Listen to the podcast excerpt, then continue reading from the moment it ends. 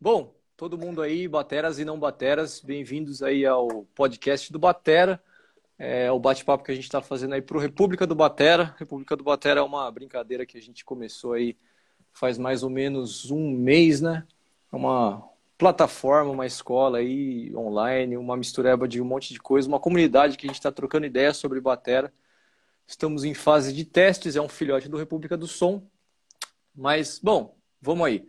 Em breve eu vou em breve eu vou falando mais disso aí para quem tiver interesse. Mas vamos falar de coisa boa aí. A gente hoje está aqui para falar sobre composição na batera, sobre esse universo da, da composição na batera. Bom, diga aí, Matheus. Vou passar a bola para você começar aí falando desse universo. Como é que você começa a abordar uma composição na batera? O que, que você pensa na hora de compor? E dá o seu salve, dá seu boa noite aí também, né? Boa noite aí, galera. Estamos aí ao vivo pela. Ah, já, já fizemos alguns experimentos aí com, com esse podcast, agora ao vivo para todo mundo aí pela primeira vez. E da hora, espero que tenha bastante gente para ouvir a gente aí, o que a gente tem para falar. E, bom, é, quanto à abordagem de composição para bateria, eu acho que depende muito, né, cara? Depende do contexto musical em que você está inserido para essa composição, eu acho. É, você tem. Você pode tanto compor única e exclusivamente para a batera, que, que aí é, é, é só linguagem baterística, né? Ou você pode compor para uma música, uma linha de bateria específica, para um estilo específico, enfim. E aí as abordagens acho que são um pouquinho diferentes, né? Que quando você tem uma composição para batera, você só tem é, os elementos da batera para explorar. Então aí é, é, como, como se fossem poucos elementos, né? Que tem bastante coisa para a gente usar, né? Mas é você acaba tendo que encontrar maneiras de criar interesse, né? Numa composição única exclusivamente para bateria é, quando que se você está compondo para uma música ou um som específico, dependendo do som, às vezes a sua função é mais de acompanhamento mesmo, né? Então é, não, nem faz muito sentido você chamar atenção para a linha de batera em alguns, em alguns em algumas circunstâncias. Né? Boa, em algumas circunstâncias. Eu acho que esse, na verdade, esse é o ponto que eu eu queria te explorar aí saber os seus insights sobre isso, principalmente no contexto de banda. E acho que é bem pertinente aqui porque a gente está no, tá no Insta, a gente está falando com pessoas que não são bateras, né? São seres humanos comuns. Então, num contexto de banda, legal que você já trouxe isso, né? A gente tem bastante a função de ter que acompanhar. É, o quanto que você acha que a gente tem a responsabilidade no, no, na questão da criação da música? O quanto que a gente tem que conduzir esse negócio? Como é que, como é que funciona o nosso trabalho dentro de um processo composicional de uma banda aí? Cara, eu, eu acho que, assim, um, primeiramente a gente faz parte de um, de um todo, né? De um conjunto. Então a gente, tipo, a banda tem que tem que conversar, tem que falar junto. Então eu acho que a batera é uma parte fundamental independentemente do estilo, cara. Se, se a música tem batera, a batera é um, uma parte importante, né? Ela faz parte da seção rítmica da música e, e isso dita o ritmo da música, né?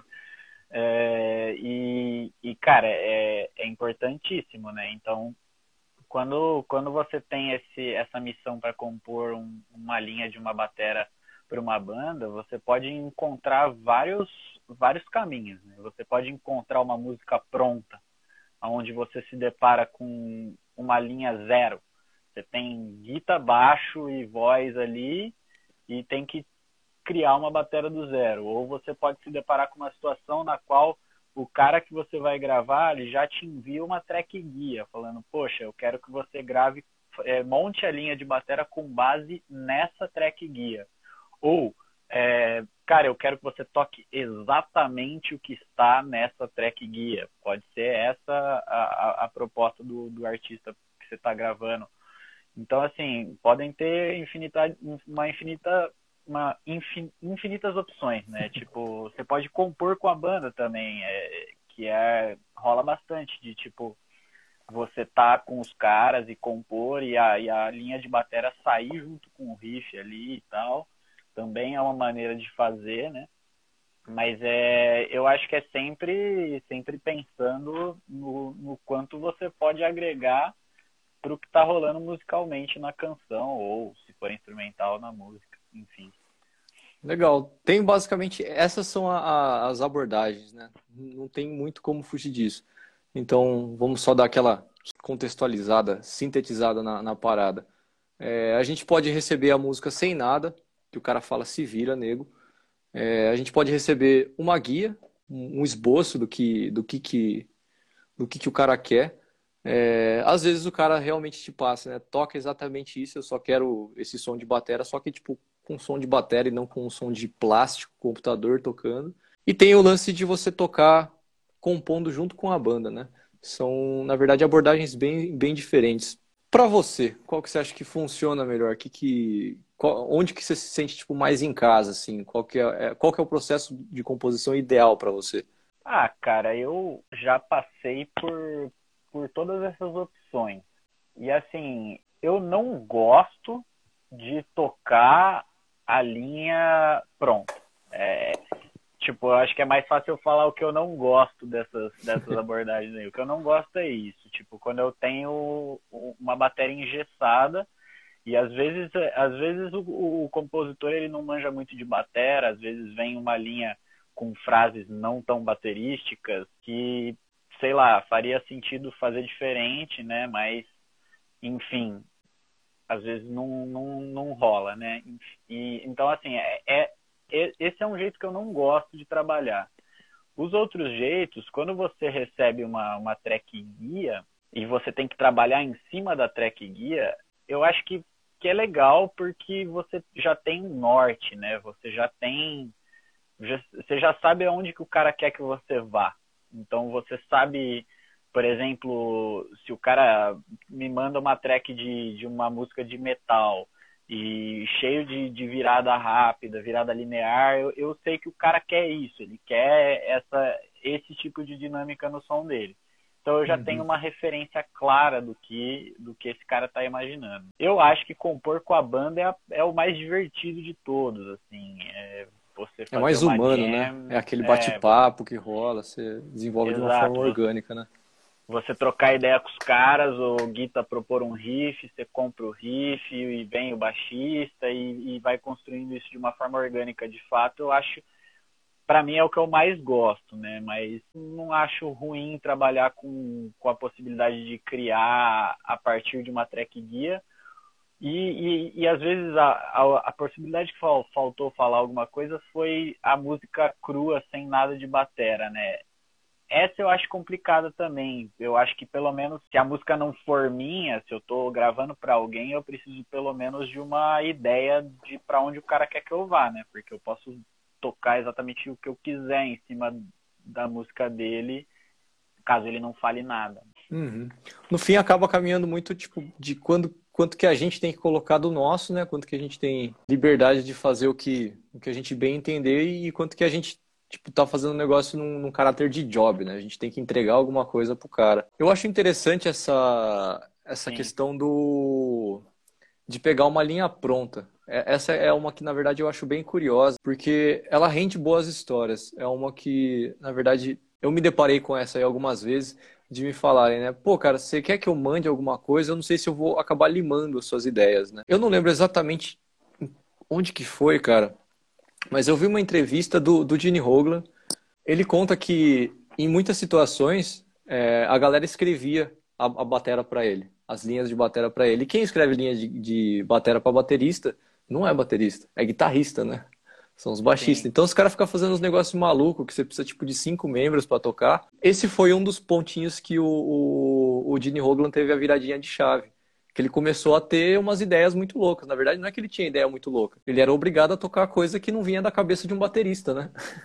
então, Cara, é uma forma de te tirar da zona de conforto, né? Aconteceu isso essa semana. Eu fiz uma gravação para um trampo de uma banda nova minha. E, cara, as bateras o, o Guita ele já tinha feito um, um pré-mapeamento ali, né?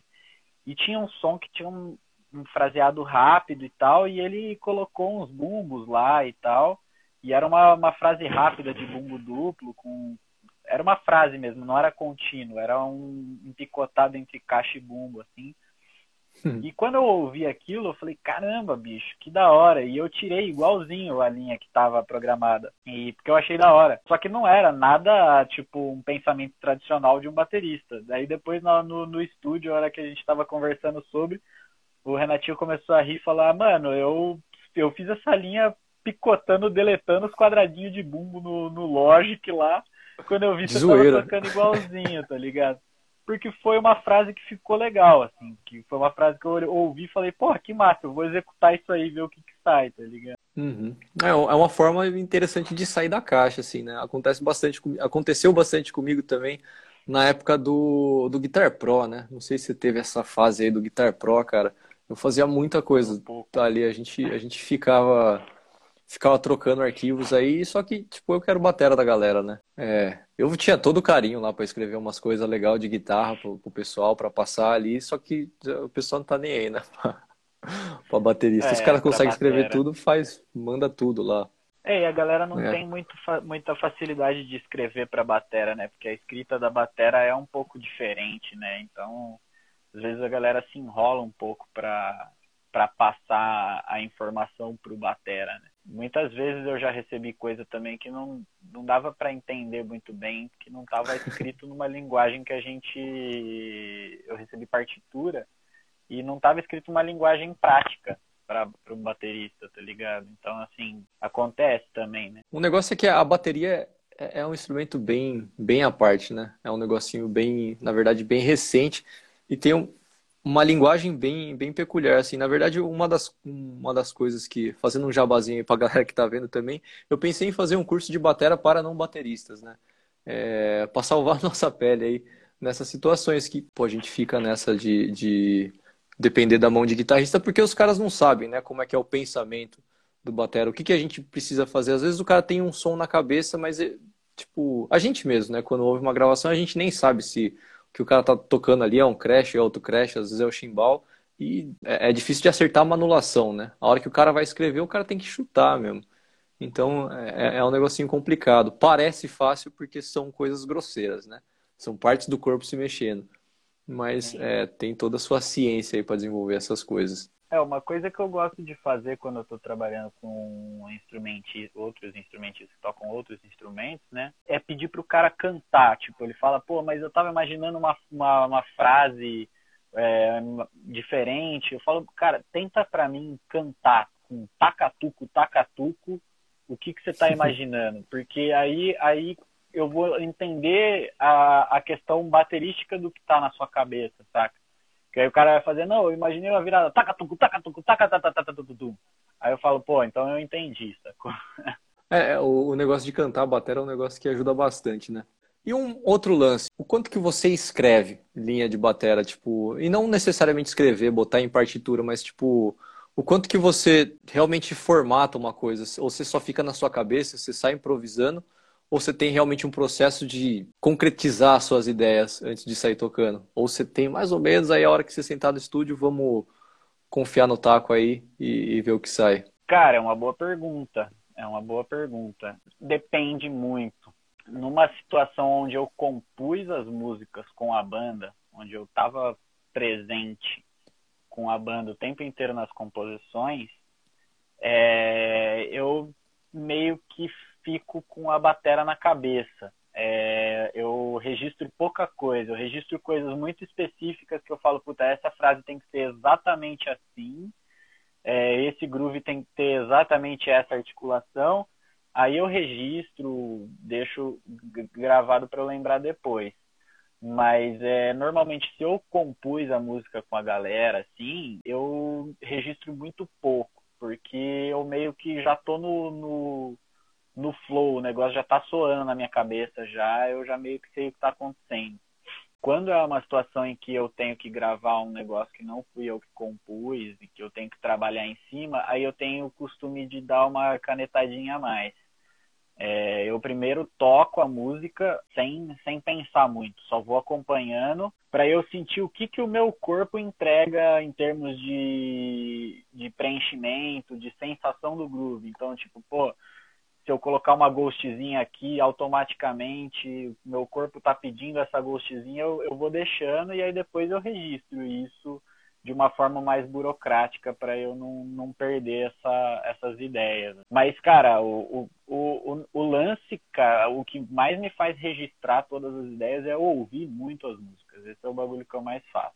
Quando eu preciso gravar um negócio, eu ouço um milhão de vezes. E esse é o negócio que vai firmar a minha ideia sobre aquele som. Interessante.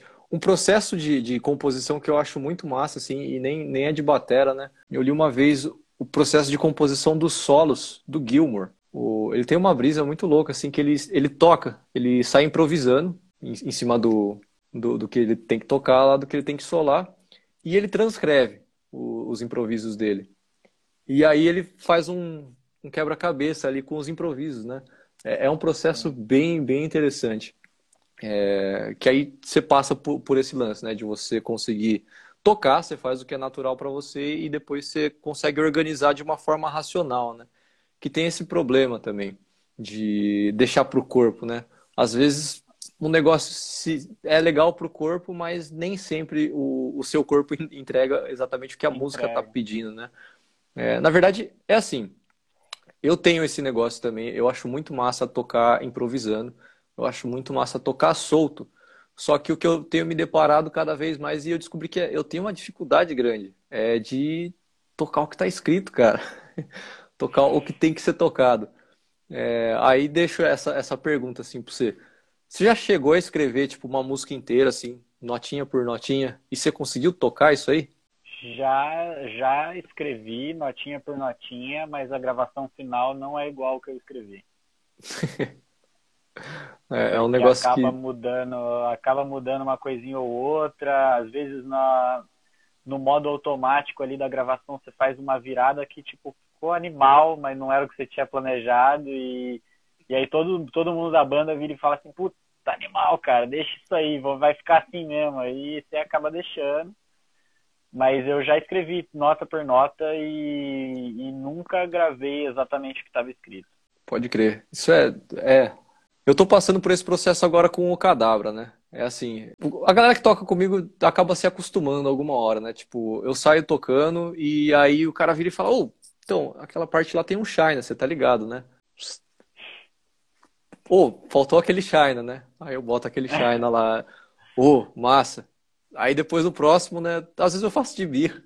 Mas às vezes passa mesmo, tá ligado? Porque não, não, eu não, não, faço de uma forma tão consciente. Eu faço o que o, o, meu corpo tá chamando mesmo.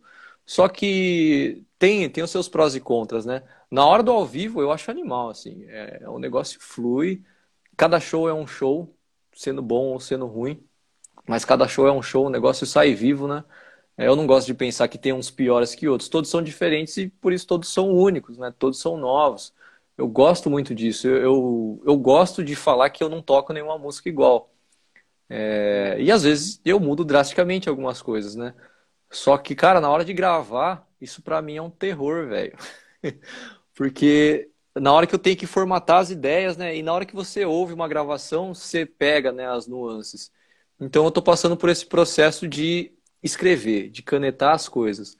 Só que aí acontece isso. Eu tomo todo o carinho lá de escrever tudo e na hora de tocar eu toco e falo, que merda que eu escrevi, velho. tipo, não que tá ruim, né? Mas a, o meu corpo acaba puxando para outro lado, cara. É muito louco isso. Mas é, é, eu acho legal isso e eu acho que tipo um, um jeito bom de lidar com isso é você escrever, tocar, ver o que que seu corpo respondeu à sua escrita, escrever de novo em cima do que você escreveu, tocar de novo, fazer esse processo, porque aí você, você no limite, não vai escrever o que você vai tocar, mas você vai entender o que está acontecendo ali na música. Tipo, você vai uhum. conhecer aquela parte muito bem, porque você tentou diferentes possibilidades ali e você sabe já o que está soando bem e o que não está soando bem ali. Então, o seu corpo já vai atacar é, o que você está imaginando que soa bem, entendeu? Porque sua cabeça já vai estar tá programada para isso. Então, tipo, eu acho que esse processo de, de construir o groove é um processo é, de, não só o groove, né, mas a música em si, né, construir a bateria, a linha de bateria da música.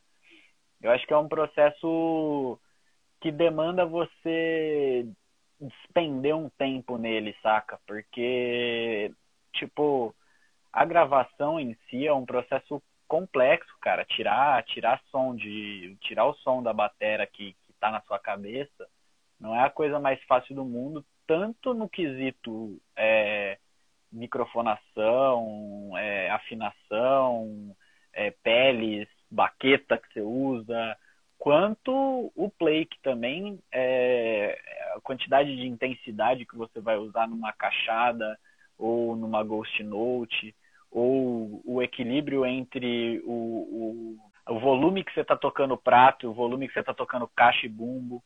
Então, dependendo do estilo de groove que você está tocando, se é numa música de funk americano ou numa música de jazz, é, essa mixagem entre as peças é muito importante. Então, uhum. é, eu, eu acho que a composição para uma música passa por todos esses detalhes, né? Então você tem que se embeber o máximo possível daquele trampo para que você fique com ele reverberando em você o tempo inteiro, né? Uhum, tem que ser um negócio tipo em espiral, né? Não dá para pegar e fazer, pegar daqui e resolver ali, né? Dá para fazer, mas não dá para fazer, mas não é a mesma coisa, né?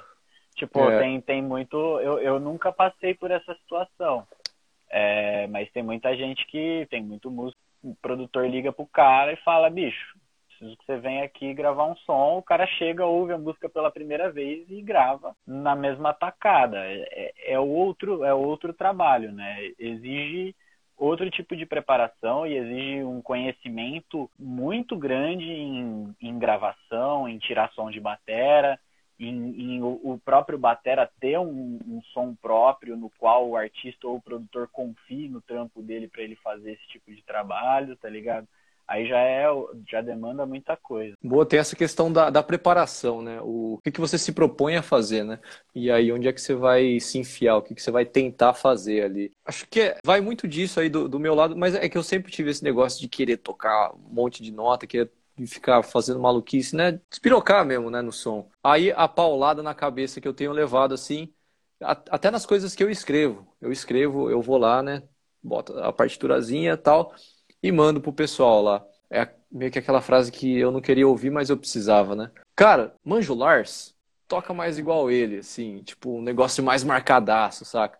Tipo, simples, que na verdade é, a gente tem que colocar, se colocar no lugar, né? Mas tem o nosso devido momento de arrogância que a gente fala, puta que pariu, mano, Lars, velho, esse, esse cara, né, tocando esses negócios tosco, quando a gente tá tocando muita coisa, né? Mas realmente o cara ele toca com uma simplicidade que é, é genial, né? É, o cara traz é. muita ideia muito boa e muito bem colocada. Aí se é por limitação ou não, aí nem cabe aqui falar disso, né? Sim, Mas, sim. putz, é difícil, cara. É difícil porque a minha cabeça e o meu corpo me levam para outro lado. E realmente, né, o meu preparo, a forma que, que eu estudo, que eu consumo música, não, não me guia para esse lado de tocar mais Lars, né? Mais contido. Então é um negócio Sim. complicado mesmo. Mas é um, é. é. um puta aprendizado bom, assim. É, entrando no, no mérito do Lars, o Lars é, ele é parte da parte fundamental da linguagem do Metallica, né? Ele é um cara extremamente presente nas composições do Metallica, até onde eu saiba. Em, parte fundamental do som, da, da personalidade do som dos caras é o Lars, né? E o jeito que ele aborda a batera. Mas eu acho que existem jeitos e jeitos, cara. Eu também sempre fui um cara sempre gostei muito de, de fazer mirabolância na bateria, gosto de tocar um monte de nota. É legal, é divertido, não dá para negar. Mas também já dei muita cabeçada, cara. Já ouvi muito de muita gente falando, meu, segura a onda. Então, assim, você acaba aprendendo um pouco o seu lugar também. E você e, e, eu acho que com o tempo você também vai aprendendo a se colocar de, de outra forma também. Então, tipo, às vezes não é, pô, debulhando tudo que você pode debulhar na música inteira. Às vezes é você colocar um elemento ali, um elemento aqui que tipo de fato mudaram aquela parte da música e, e, e isso ser enriquecedor, né? Cara, eu lembrei de um, de um lance também do, do Gene Hoglan, né? Tem, tem um cara muito como referência aí pra, pra pensar em muita coisa, né? Um dos, dos pontos dele que eu acho incrível, né? E de muitos caras incríveis é que os caras não leem. Tipo, os caras não escrevem nem leem, eles fazem tudo de cabeça, assim. Ele traz muito do. do... Ele fala, bom, eu toco pensando em como o Neil Peart também toca, né? Só que eu acho que o Gene Hoglan leva para um extremo muito louco, assim, porque ele toca coisas muito complexas que você ouve assim, parece improviso, parece que o cara tá, tá metendo louco. E o cara não escreve, mano. Isso eu acho incrível. Aí no começo da música o cara toca aquele groove maluco, chega no final da música o cara toca exatamente o mesmo groove maluco. Na verdade, você não. É, eu, eu peguei, eu fiz esse trampo, né? De transcrever e botar no papel e olhar e falar, cara, o cara tá tocando o mesmo negócio mesmo. Assim, ele não, não tá só metendo louco, né?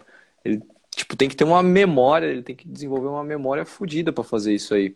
E é o que o Newport fazia também, né? O cara, ele tem um senso de composição por bloquinhos, por padrões que, por mais que seja progressivo, são coisas mudando, né? Tem um, um cuidado muito grande no, no processo aí. Acho... Cara, eu tento, eu tento fazer mais ou menos dessa mesma forma. Foi o que eu te falei que eu, quando eu componho a música, por exemplo, eu registro muito pouco, muito pouca coisa, porque acontece exatamente isso. Eu crio os grooves e eles ficam não só na minha memória da cabeça, mas na minha memória muscular e na minha memória em relação à música. Porque, tipo, eu, eu impregno aquela levada naquela parte da música que para mim a, a, a, música já não faz mais sentido se ela não tiver aquela levada específica, sacou? Então uhum. fica, fica marcado. Pelo menos eu, para mim, cara, me, me, marca demais assim. Quando eu faço uma levada específica para algum lugar, eu não esqueço mais ela, cara. É muito difícil eu esquecer porque marcou assim. Uhum. O negócio tem que colar ali, né? Falando na galera, o, o Cadabra entrou aí. E já puxar esse. Tem esse link aí que acho que dá, dá para fazer legal. É, a gente começou aí, a gente tocou no, no, no assunto de composição para a batera. E faz, na verdade, alguns minutos aqui, o, o Paulo me perguntou, cara, e aquela intro lá? É assim, o Paulo ele é um cara que ele me manda a guia da batera, né? Tem uma, uma das músicas aí, ele me mandou com uma guia de batera, é uma guia, só que é uma intro de batera, é um solo de batera para começar a música. A gente fez isso no outro disco e fez nesse aí. Eu queria falar um pouco sobre a questão de construção de peças de batera, de solos de batera. Como que você pensa nesse negócio? Que, que, por onde que você atacaria um problema desses? Tipo, sendo bem abrangente, depois a gente vai afunilando. Cara, monta aí uma intro de batera. O que, que você faz? Qual é a primeira pergunta que você faz?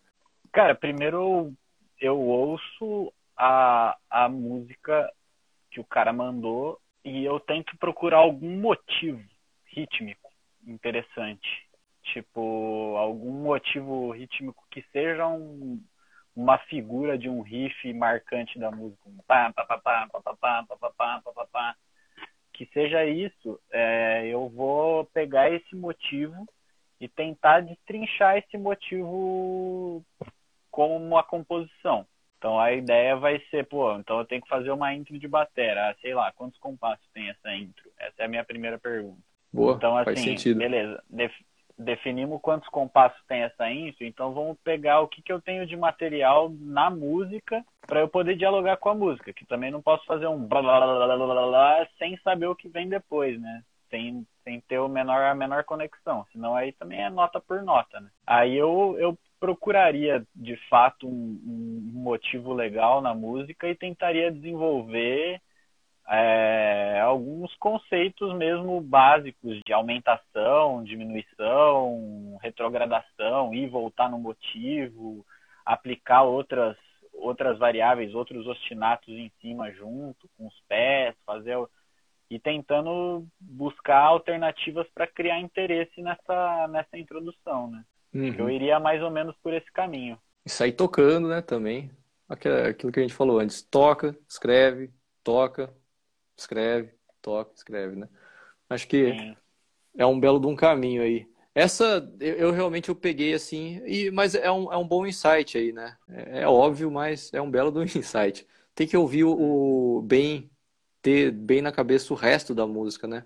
Para ver o que, que realmente chama. Eu daria esse conselho. Mas eu realmente travei nessa. Eu fiquei lá montando o negócio e, putz, cara, não tá colando, né? E faltava, falta alguma coisa, assim. Porque, na verdade, o que aconteceu é que eu tava olhando para as frases dentro delas, né? é um fraseado legal de um compasso para o outro e tal. E eu, eu tenho o tamanho, né? Eu tenho a forma dessa introdução e eu tenho até os motivos, né? O, é legal que o, o Paulo ele manda as guias, a, a batera ela já cita bastante os, os motivos da, da guitarra, né? Mas mesmo assim fiquei naquela de, putz, cara, caramba, meu computador tá andando sozinho aqui, tá assustador. É, ele me manda tudo, tudo já, já bem formatadinho, assim, né? A ideia bem quase pronta, né? Mas é difícil de desenvolver. Eu tô tendo essa dificuldade de desenvolver essa introdução. Eu, depois eu, eu vou te mandar essa, essa brincadeira para você dar, manda, manda dar uma olhada. Mim, manda para mim. É, eu, eu, por exemplo, uma das músicas desse CD que eu mencionei que eu gravei essa semana tinha tinha uma uma das músicas ela entrava com uma virada que o Renatinho tinha escrito. A virada era exatamente Tupapa, não, era Pacatucupum, e entrava num groove surdo e caixa. Aí ele falou, pô, mas, cara, esse Takatukupu que tá aí, eu tinha pensado numa, numa virada muito, muito mais louco, um lance meio Dave Grohl, um negócio que entrasse com punch, com peso, que fosse da hora, que fosse marcante. Só que era uma virada curtíssima, Takatucupum, né? E, cara, eu uhum. toquei essa música por meses. Até eu um belo dia, clique começou a tocar da música, eu contando para entrar, um, dois, três, quatro, e entrei, tá ligado? Uma virada meio que veio. Aí eu falei, putz, é essa. Uhum. de, de ficar tocando e de ficar pensando nisso, saca? Tipo, porra, como, como que eu entraria de uma forma massa? A partir do momento que você está pensando nisso e que isso está fazendo parte do seu consciente e subconsciente, uhum. você já tá você já tá trabalhando. Então você tá ouvindo a música e pensando, ouvindo a música e pensando, sacou? Tem o lance é plantar uma semente prazo, na cabeça, né?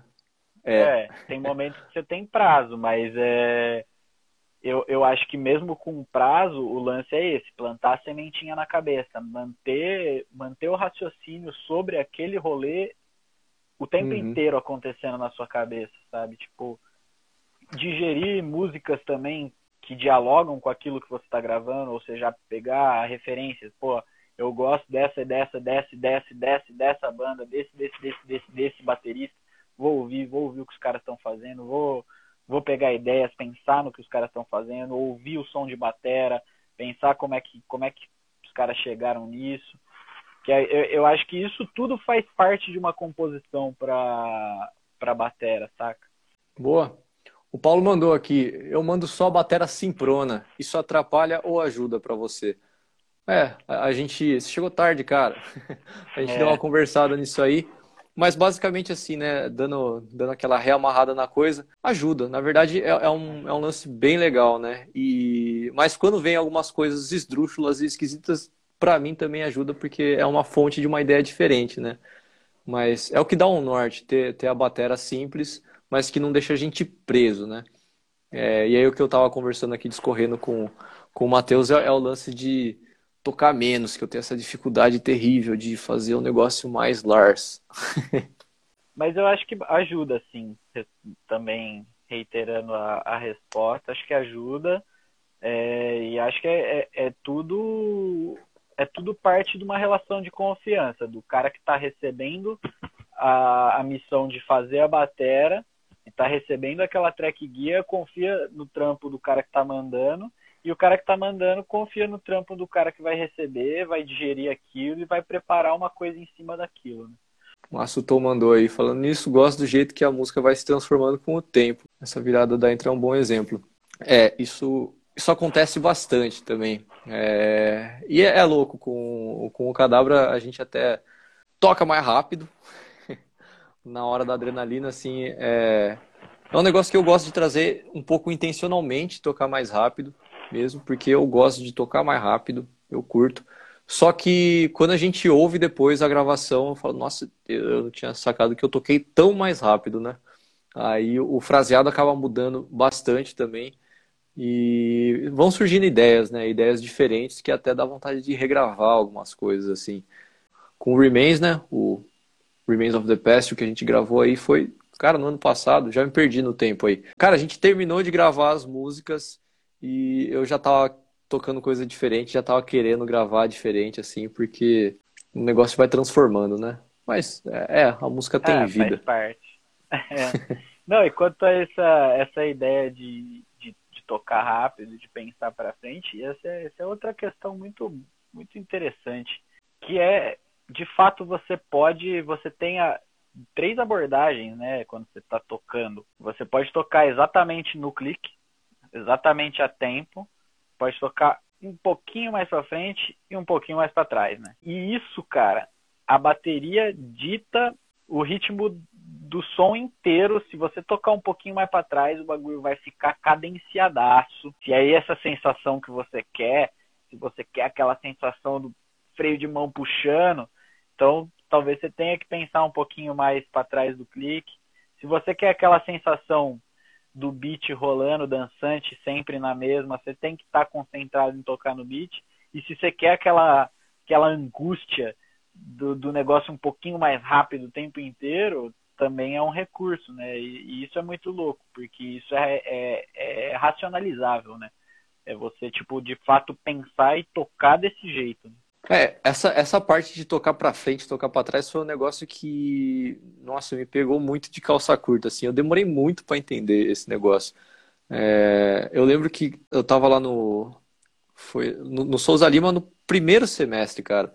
Entrei lá naquela prática de samba, né? Eu todo sambeiro que era. Comecei a tocar lá os sambas que a gente tinha que tocar. O professor virava para mim e falava: "Cara, toca para frente, velho. Samba é para frente." batera que atrasa não adianta, então toca pra frente.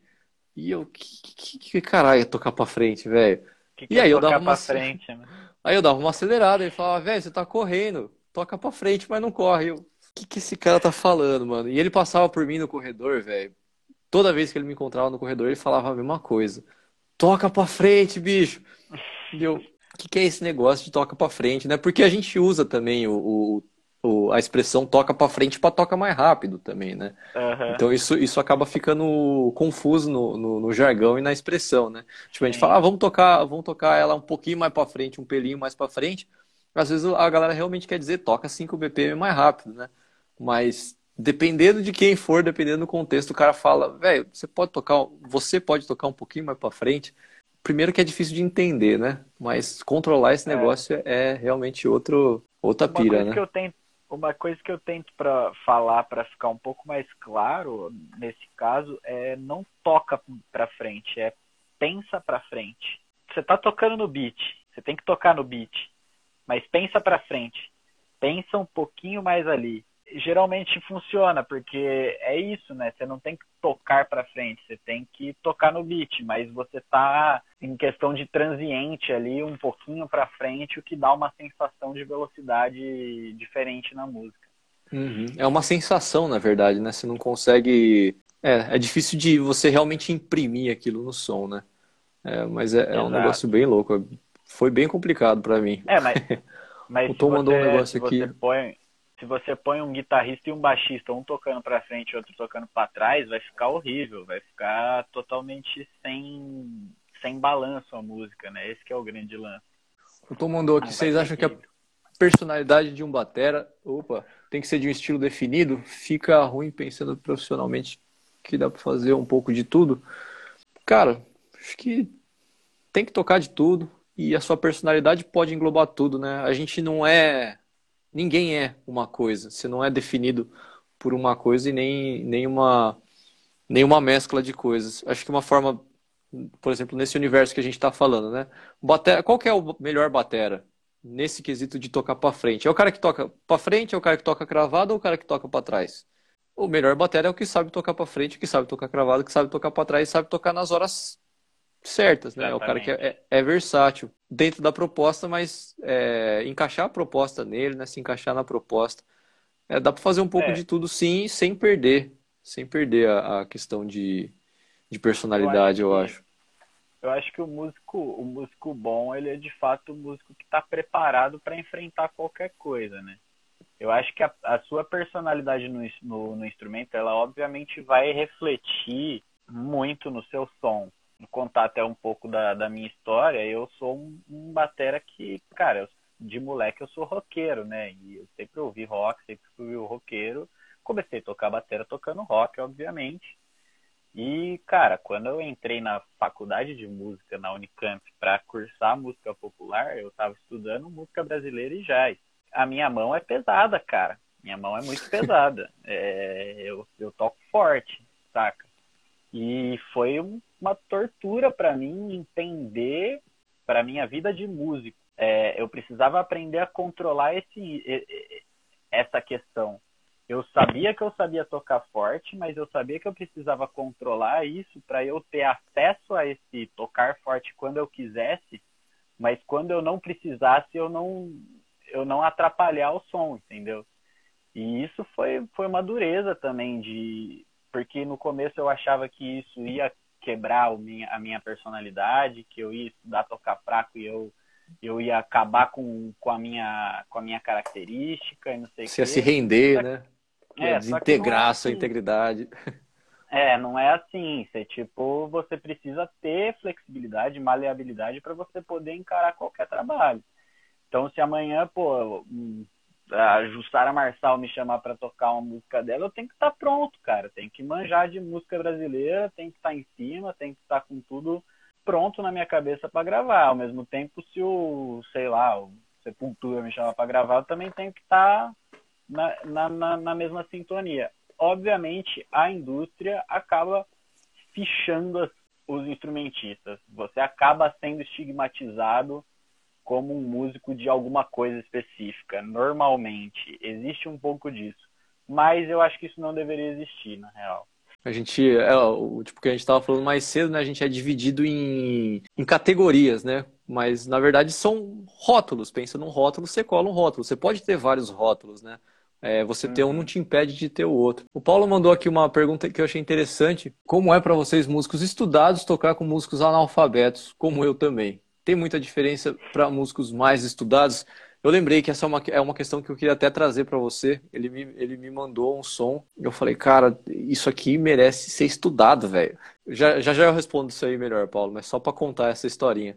O, o, Paulo, ele manda umas modulação métrica muito louca, sem saber o que ele está fazendo. Ele nem nunca tinha ouvido falar em modulação métrica. Né?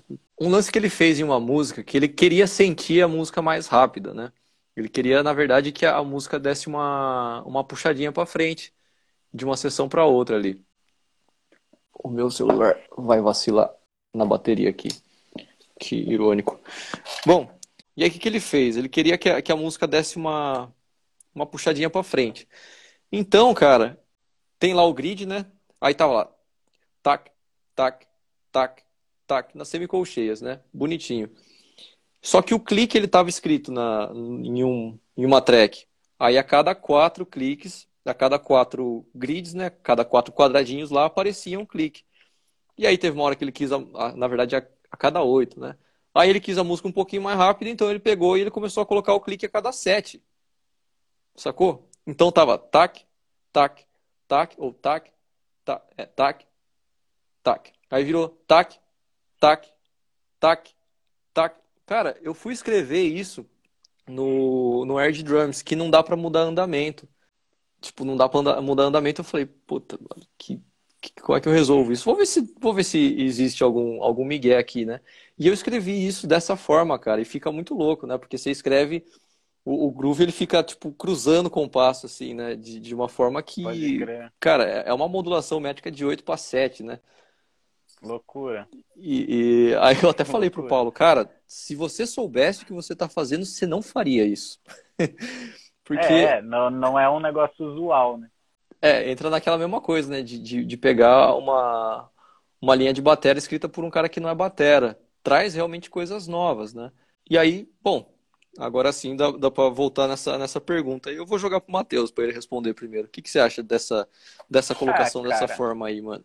Eu acho que primeiramente tem que ver o que, que ele tá chamando de analfabeto musical, porque eu conheço muita gente que não fez faculdade que é, é muito bom, assim, são grandes músicos, tá ligado? Então, assim, eu acho que a, a, a faculdade em si, a universidade, ela, ela te traz algumas coisas que, enfim, só ela te traz, mas aprender a tocar bateria, aprender a tocar um instrumento, se dedicar a isso, gostar disso, escrever coisas interessantes, ter boas ideias, não depende disso, sacou?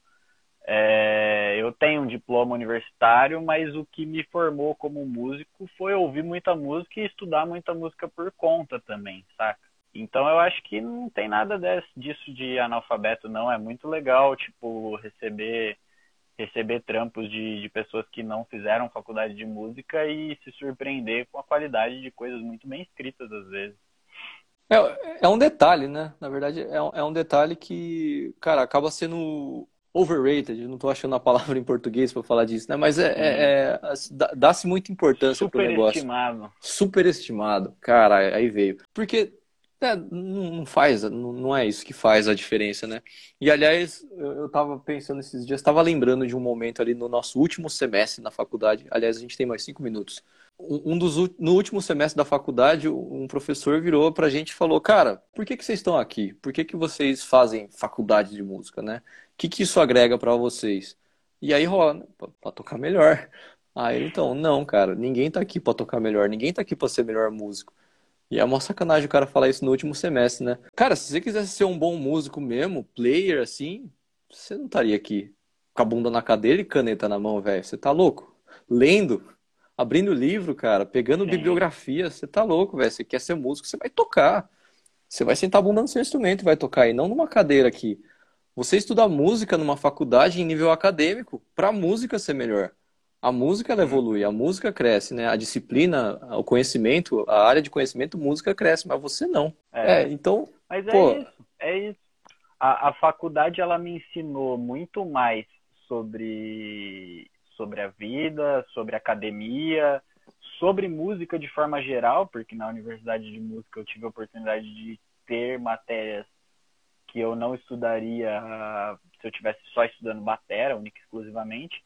Mas é, eu tive um professor de batera excelente na, na, na Unicamp também, que, que, foi incrível, eu aprendi muito batera, mas mesmo assim o, o aprendizado geral da, da universidade é, não é não é o instrumento. Não, o foco não é esse. Se você quiser ser instrumentista, você pode chegar nisso por outros meios, né? Você tá pulando bastante, né? Seria tipo perguntar, cara, como é jogar basquete com quem é formado em psicologia, saca? Não tem, não tem relação, né? Tem o, tem o negócio, mas não é isso que faz toda a diferença, né? Pô, um psicólogo vai te analisar enquanto você está jogando basquete, então ele consegue ter uma vantagem ou não sobre você. Pô, é. quem estudou música faz diferença ali. Lógico que faz diferença, o papo é outro, né? Mas não, não, não piora a experiência, né? Na verdade, chega uma hora que fica chato tocar só com músico, cara. A nossa live vai explodir em 53 segundos. Eu nem sei como é que funciona esse negócio. Mas acho que é, é hora da gente falar, tipo, valeu galera que tá por aí ainda, que sobreviveu até o final. E é, é isso aí. Acho que foi produtivo aí. Deu para cobrir bastante a questão de composição, deu para esgotar bem o, o tema. E veio, veio uns temas legais, umas perguntas legais, umas interações legais. Acho que foi legal fazer essa, essa primeira experiência, cara. Nunca tinha feito uma live no Instagram. Pois é, live é esquisito esse negócio, né?